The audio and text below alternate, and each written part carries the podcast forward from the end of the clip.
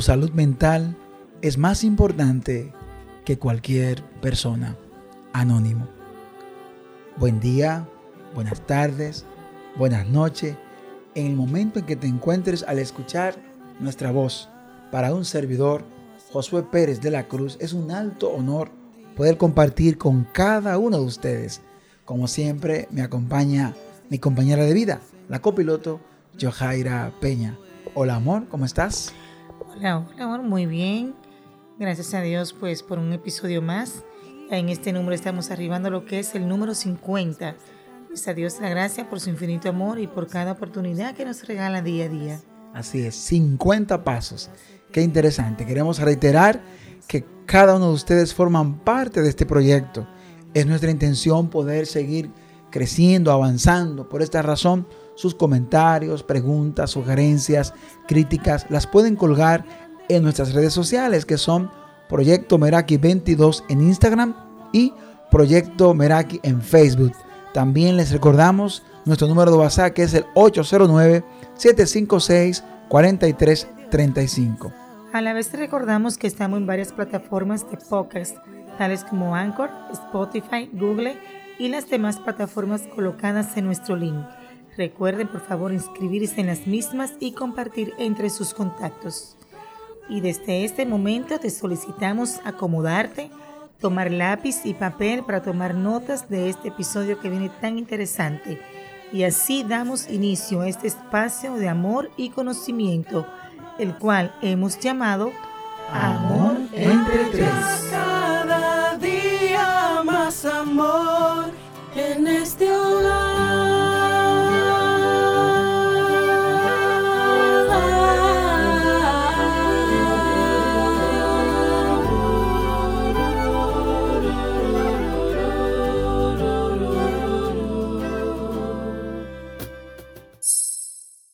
Pasado 10 de octubre se celebró el Día Mundial de la Salud Mental.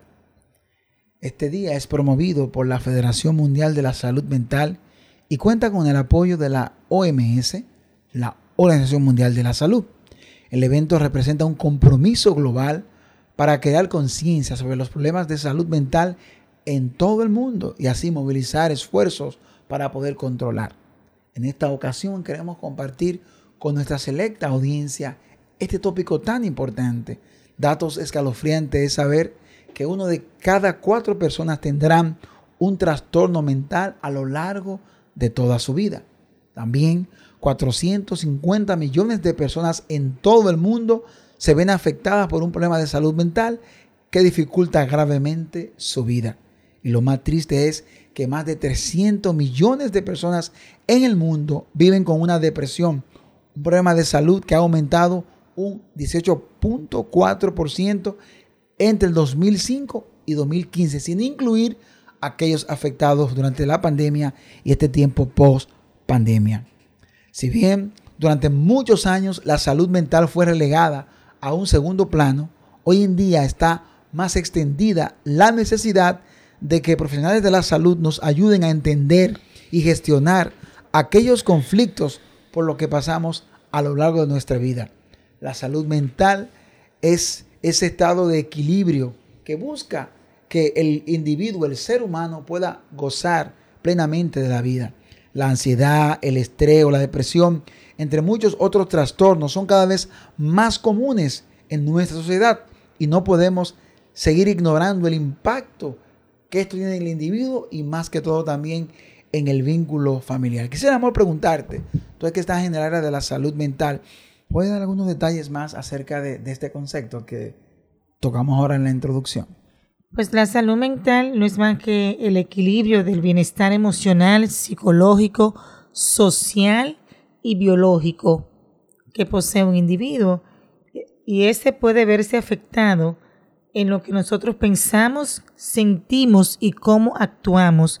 Cómo nosotros pues tenemos la capacidad de tomar decisiones ante situaciones que, que manejamos en la vida, entre ellos lo que es el estrés, cómo nos relacionamos con los demás y las tomas de decisiones. La salud mental es importante no solamente en el entorno que nos desempeñamos y en la vida actual. Esta viene desde que es la niñez, la adolescencia, la etapa de adultez y hasta la vejez. Tomando en cuenta todo lo que nos planteas y cómo abarca desde la niñez hasta la vida, hasta la vejez, es importante que entendamos el valor que tiene la salud mental. ¿Por qué? Bueno, porque nos permite enfrentar el estrés de la vida, esos cambios que nos afectan. También nos permite estar físicamente saludable. Una mente sana también influye en la salud física. También una salud mental eh, adecuada permite que tengamos buenas relaciones interpersonales, contribuye en forma significativa en la comunidad a interactuar, podemos trabajar de manera productiva, estamos enfocados en nuestro trabajo. También es importante porque la salud mental puede afectar su salud física.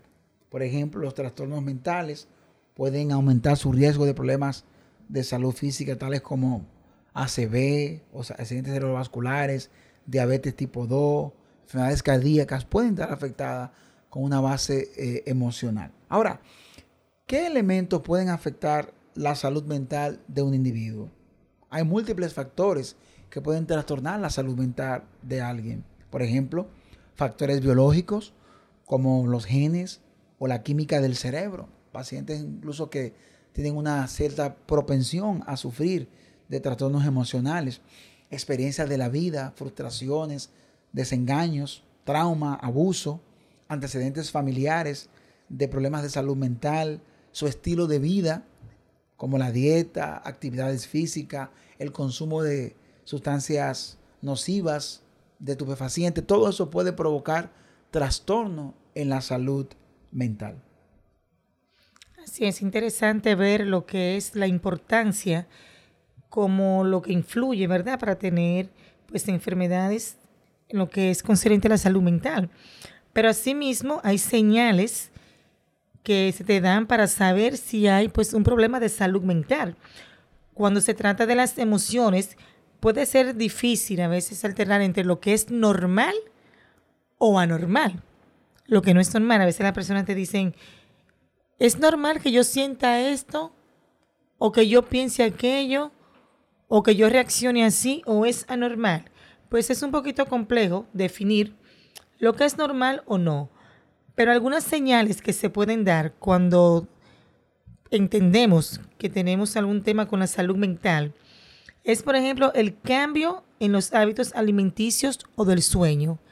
Cuando solemos tener una vida rutinaria de una mala alimentación o al revés, una alimentación excesiva de cosas que no son saludables, o en el caso del sueño, o dormir de una forma excesiva o no dormir las horas correspondientes y dar al cuerpo ese descanso que éste realmente conlleva. Aislarse de las personas y actividades que disfrutan. Ojo con esto, cuando vemos a alguien que siempre ha sido muy dinámico, que comparte, que se involucra y de repente inicia lo que es aislarse, hay ciertos inconvenientes que se pueden estar presentando. Tener nada o poca energía. A veces se de eso de que no me quiero levantar de la cama, no me quiero bañar, no quiero salir, no quiero hablar con nadie. Sentirse vacío o como si nada le importara. Es como que la persona que andan en el mundo, como, no me importa. Mira, pasó esto. Ah, qué bien, no me importa. Andan como zombie. Tener dolores y molestias inexplicables. Muchas personas llegan a consulta y lo primero que uno hace es descartar partes físicas por esto mismo, porque llegan con ciertos dolores, con dolor de cabeza, con dolor de espalda, que la pierna, y a veces sienten que han llegado a un centro médico con un, vamos a decir, con un médico familiar general, y dice, bueno, vamos a descartar, lo que hace es que lo refiere para descartar esas posibilidades físicas y no ver si es que están somatizando. Sentirse impotente o sin esperanza ante alguna situación fumar o beber o usar drogas más de lo normal o el que no lo hace, pues iniciar a hacerlo. Sentirse inusualmente confundido, olvidadizo, enojado, molesto, preocupado o asustado. Este es un componente que se pueden dar todos al mismo tiempo, ya sea al olvidar, me enojo porque olvido, no tengo la capacidad de retomar la palabra o se me traban las palabras hablando porque no puedo coordinar las ideas. tener cambios de humor severo que causen problemas en sus relaciones, esos cambios bruscos. Tú ves una persona de frente que de repente en un ambiente social está muy sonriente y quizás cuando cambia, está con la familia o está con alguien más cercano, el humor totalmente le cambia. Pues la actitud de, de comunicarse cambia de la persona totalmente.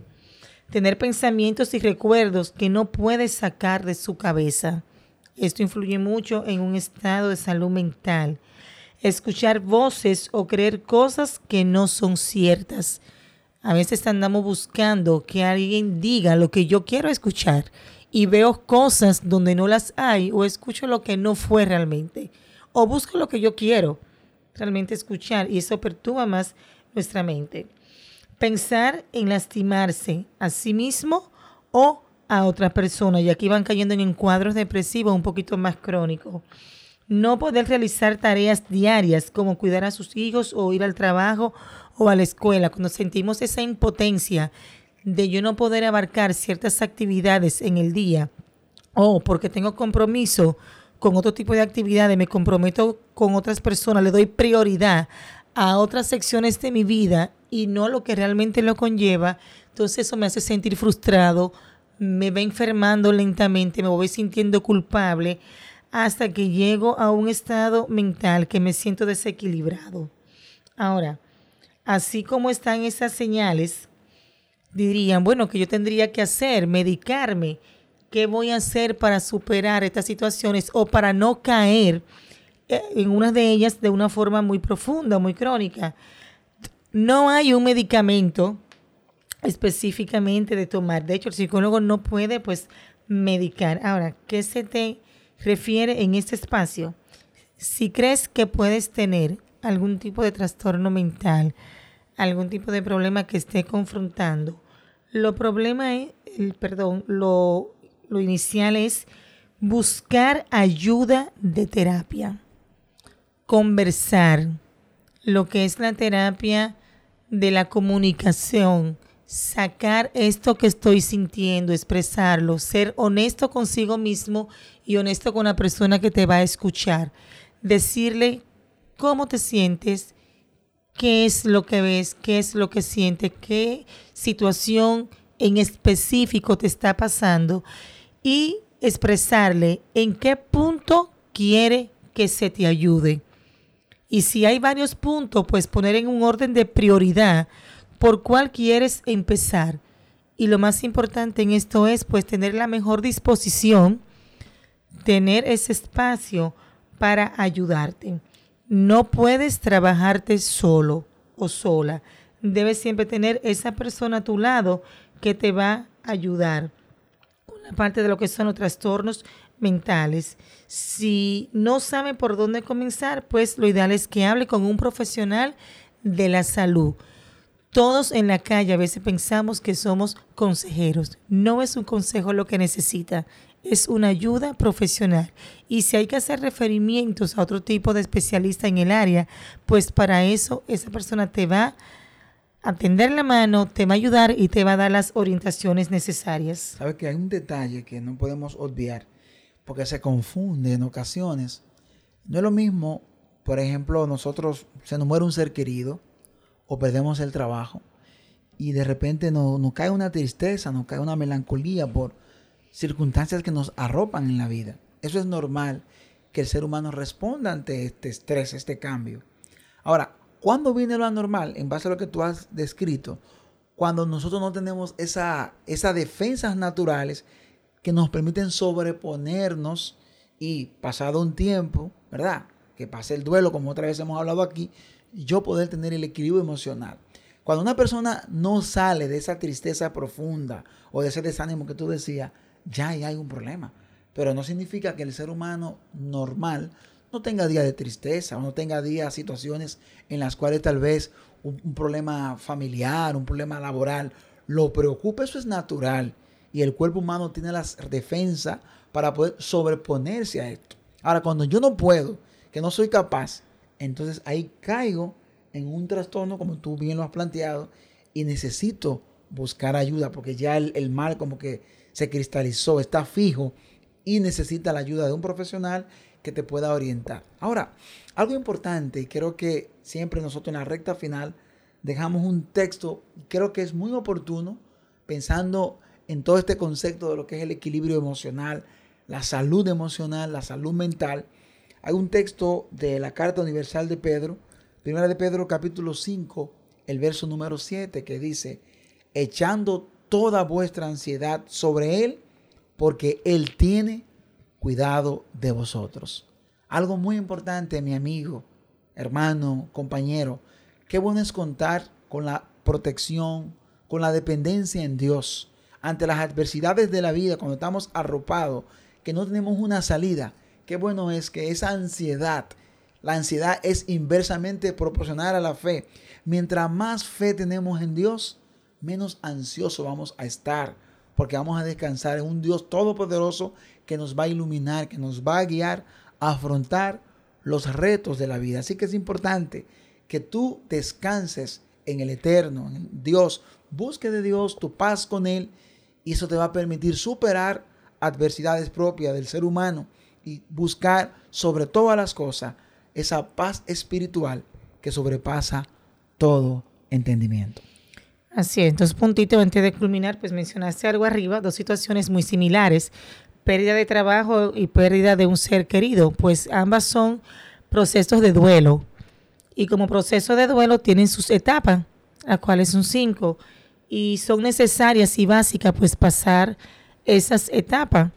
Ahora, el punto es cuando esas etapas ya llegan a un tiempo, que las tienen, un tiempo límite, que ya la persona pues se queda eh, hundida o refugiada dentro de una de esas etapas, que por general suele ser dentro de una o dos etapas de ellas, es que la persona se queda pues fundida.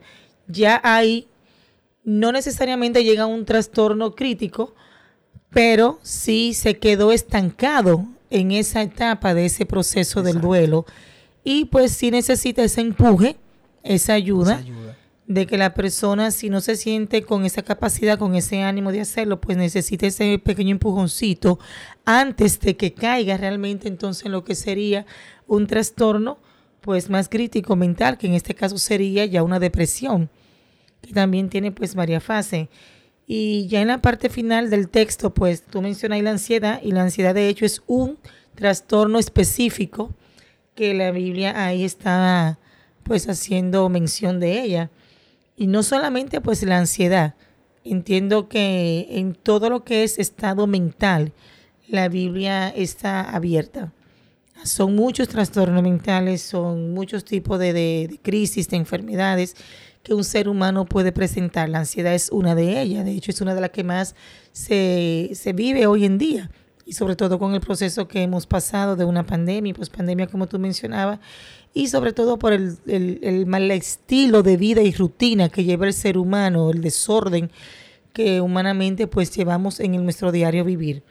Es decir, la Biblia está abierta para todo, todo tipo de ayuda en cualquier espacio emocional, mental, como mencionábamos arriba, que es el bienestar emocional, psicológico, social y biológico del ser humano. Hasta aquí nuestro episodio número 50, esperando en Dios que sea de bendición. Gracias a Dios por una oportunidad más. Que lo disfruten. Y hasta la próxima.